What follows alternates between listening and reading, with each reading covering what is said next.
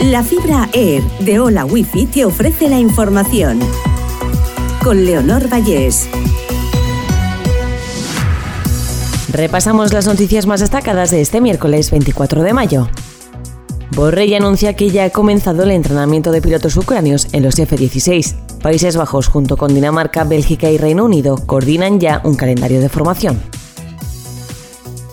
El presidente de Bolivia pide al Papa todos los archivos sobre los casos de pederastia cometidos en el país.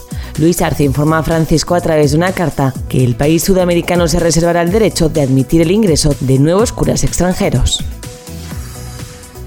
Detenido un consejero del gobierno de Melilla en la operación contra el supuesto fraude electoral. El arrestado es el número 3 de la lista de coalición por Melilla que encabeza Mustafa Aberchan. Los nueve detenidos han sido puestos en libertad tras declarar ante el juez. España supera los 48 millones de habitantes, un récord demográfico por el aumento de extranjeros. Casi 150.000 extranjeros se añadieron al censo de enero a marzo.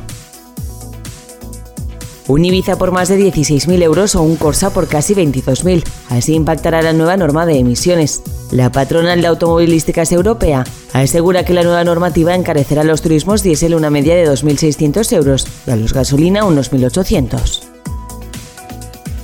Sanción ejemplar al Valencia. Decretan el cierre parcial de Mestalla durante cinco partidos y anulan la expulsión de Vinicius. El comité de competición también multa al club valenciano con 45.000 euros.